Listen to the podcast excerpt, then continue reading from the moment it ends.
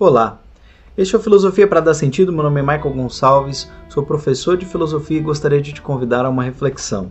Bom, hoje eu gostaria de conversar um pouco sobre um tema muito caro do existencialismo, a ideia da liberdade e a sua responsabilidade. Então, eu hoje entrei num debate interessante sobre liberdade. Surgiu, como sempre, o tema da liberdade de opinião, muito tem voltado à baila e eu queria trazer um aspecto para a gente conversar e convido você a compartilhar, fazer comentários, fazer a sua análise do que eu estou dizendo aqui, citar um trecho e discordar ou concordar se você achar interessante. A ideia é ampliar o debate, trazer novas perspectivas e a gente poder pensar um pouco a respeito disso. Então, começando a conversa aqui, o nosso último podcast eu falei sobre o amor, sobre o amor é, numa perspectiva mais eros, numa relação em que o outro salva, né? A relação com o outro salva. Eu acho que o, o tema da liberdade ele não é tão distante dessa reflexão, não é tão distante dessa dessa dimensão do outro ou da possibilidade da gente valorizar o outro, reconhecer o outro. Então, pensando liberdade, trazer aqui dois aspectos, né? Para dizer a mesma coisa, que a liberdade não é uma coisa tão absoluta assim. Então eu vou seguir o caminho mais uma vez. Vou citar Santo Agostinho, Agostinho de Hipona, e vou citar Jean Paul Sartre, dois pensadores que eu acredito falam muito bem do tema. Então, no mundo antigo, a liberdade ela não, não era uma coisa tão importante né? Existia no senso trágico dos gregos uma ideia de que existe o imprevisível, existe o indomável da vida e a gente precisa lidar com isso, é fato. Lidar com os fatos e precisa inclusive amar esses fatos. É preciso amar a inconstância, amar a possibilidade de as coisas saírem do nosso controle. Né? E lutar contra o destino é sempre uma experiência ingrata. Né? Vamos lembrar do destino de Édipo, do sofrimento de Édipo, de como o Édipo fica né, por tentar enfrentar o destino. A gente sabe que ele, os pais dele foram contra o que os deuses disseram para eles e eles só se deram mal por causa disso. Bom, Santo Agostinho ele está num outro tempo, numa outra cultura, numa outra reflexão, bastante ele é bastante influenciado pelos gregos, mas ele está falando um pouco da possibilidade da questão da liberdade. Para ele, o livre-arbítrio é uma condição do ser humano, uma condição de existência. Mas vamos lembrar que o pensamento dele é um pensamento teológico. Deus tem um papel importante na construção da natureza, da realidade. Então, se existe livre-arbítrio, esse livre-arbítrio tem a ver com Deus por Deus ter sido criador, por Deus ter sido uma espécie de causa reguladora. Né? Ele teria criado as coisas, ele teria regulado o universo para que as coisas andassem da melhor forma possível.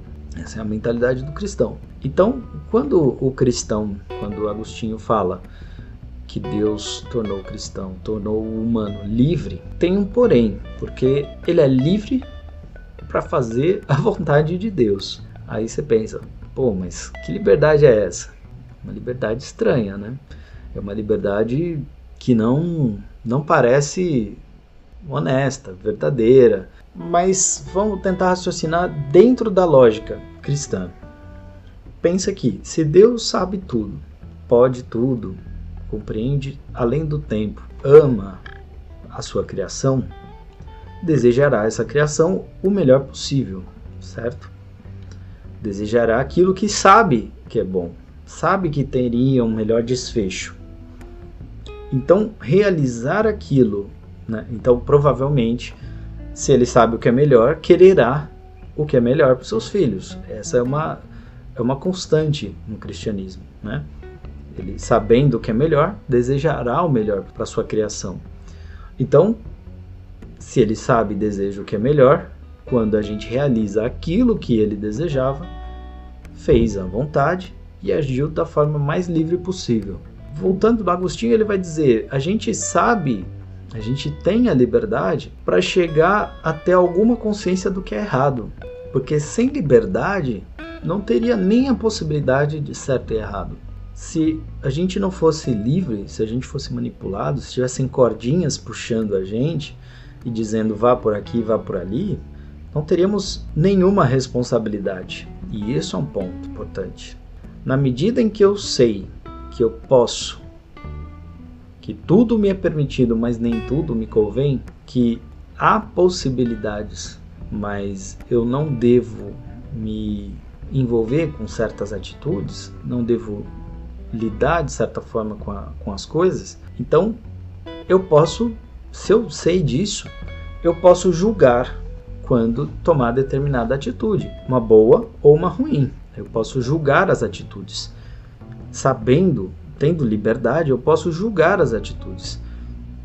Podendo julgar as atitudes e sabendo o que é certo, tenho a liberdade para que eu possa fazer as escolhas possíveis, dentre as escolhas possíveis, a melhor escolha possível. Inclusive, é, dentro do pensamento agostiniano, isso gera o, tem o problema do mal, porque como é que você vai afirmar que entre as escolhas possíveis você tem uma boa e uma má escolha? Se Deus criou tudo e viu que tudo era bom. Então, ele se sai da seguinte forma: ele sai dizendo que dentre as coisas que existem, algumas são boas e outras são melhores. E escolher entre uma coisa melhor e uma coisa pior, né? Fazer a melhor escolha é uma boa escolha. Fazer a pior escolha é escolher mal. Então, o mal se origina da má escolha, se origina da escolha por um caminho que não é o melhor, se origina do, da liberdade, do livre-arbítrio, não, do, não da natureza do livre-arbítrio. Não é porque temos livre-arbítrio que vamos escolher mal, mas porque temos livre-arbítrio, podemos escolher mal. Escolhendo mal, devemos arcar com as consequências dessa escolha. Agora o que eu vejo, eu vejo muito cristão, inclusive, né? falando que quer liberdade de opinião para escolher e não quer arcar com consequência alguma. Então, vemos aí uma, um profundo desconhecimento da liberdade dentro da perspectiva cristã. Porque, ah, porque somente Deus julga. Outra coisa absurda. O juízo ele está na mente humana, todo mundo julga. A questão é quem tem poder para executar. Talvez essa seja a questão. Bom, a gente se julga muito. Você não se julga? Eu julgo, eu me julgo muito. Eu julgo as coisas que eu faço, eu julgo o que eu acabei de falar agora.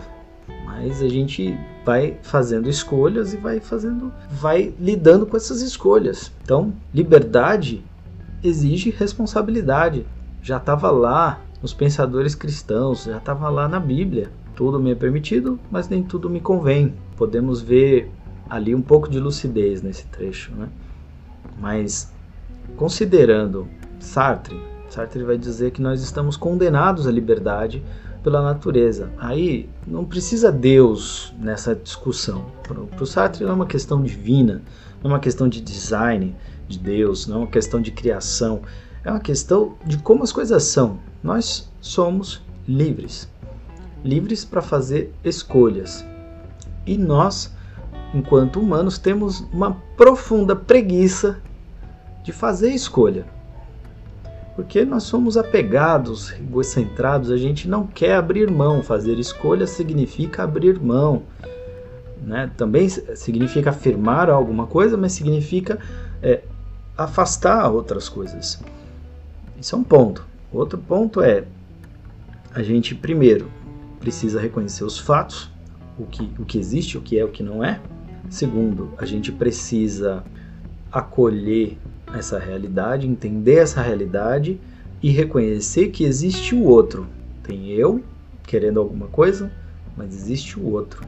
Então, quando eu faço as minhas escolhas livremente, eu preciso reconhecer que essas minhas escolhas afetarão não somente a mim, mas também ao outro.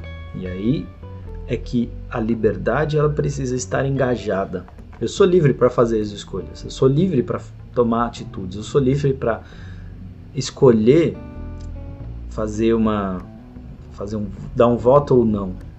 participar do conselho do meu condomínio ou não, é, concordar e me manifestar no grupo ou não, ver uma coisa errada lá, uma fake news mandada no grupo e não falar nada. Eu posso, é uma escolha, mas a consequência da minha escolha acontecerá para mim e para o outro, porque é assim que é a existência. As coisas estão entrelaçadas, encadeadas. A gente não vive só no nosso mundo, no qual a gente pode afirmar e achar que está tudo bem. Só sair afirmando. Não existe a liberdade irresponsável. Isso é infantil. Porque de fato, é, para a criança, a liberdade ela tem um certo caráter menos responsável. Ela é menos responsabilizada de modo geral. Na nossa cultura contemporânea, a criança brinca e ela é incentivada a explorar as possibilidades. Ela é incentivada a ser perdoada quando está experimentando. E ela vai errar muitas vezes e não ver consequência. Em muitas criações, em muitas culturas, em muitos grupos. Há outras que vão trazer as consequências sempre, ok. É, há culturas e culturas, mas é infantil, sim, é muito mais infantil você fazer as brincadeiras, você fazer as coisas e depois tudo bem. Não tem muita consequência, porque a memória é mais curta, porque brincar e se divertir está acima de, de entrar num debate e discutir é, as coisas, a, as, as raízes não estão claras a, as dores não são claras, é, é, muito mais evento da fruição. Isso no futuro pode gerar um, uma consequência, mas agora a gente só quer brincar, certo? E aí eu vejo, na minha visão, posso estar enganado, posso estar falando bobagem, e eu espero que vocês me ajudem a pensar a respeito, mas o que eu vejo é que muitas vezes as pessoas querem uma liberdade sem consequências e agem de forma infantil querendo afirmar, dizer, sair dizendo tudo, falando qualquer coisa e não lidar com as consequências, não lidar com a responsabilidade.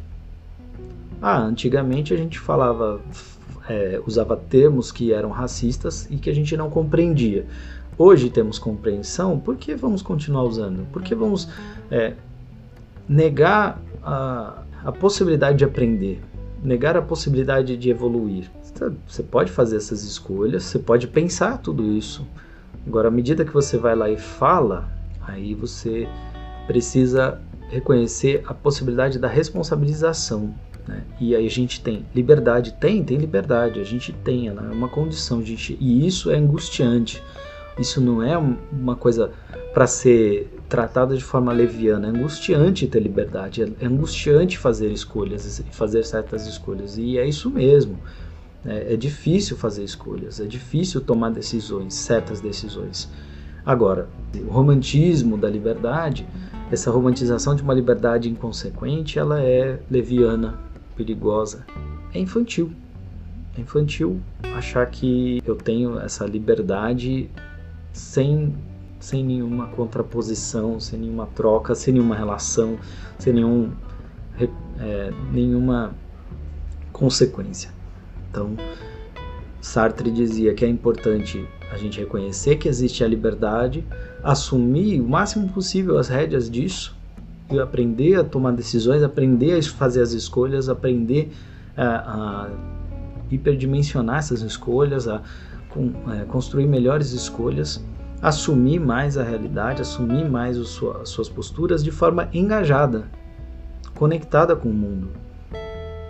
Então, o engajamento ele é sério. Eu não posso ver o barco afundando e falar, olha, simplesmente pelo meu direito de estar aqui sentado, não vou fazer nada para evitar que o barco afunde. Vocês que lutem aí. Sendo que lá no fundo eu tenho o mesmo desejo de, de viver que os outros têm de viver.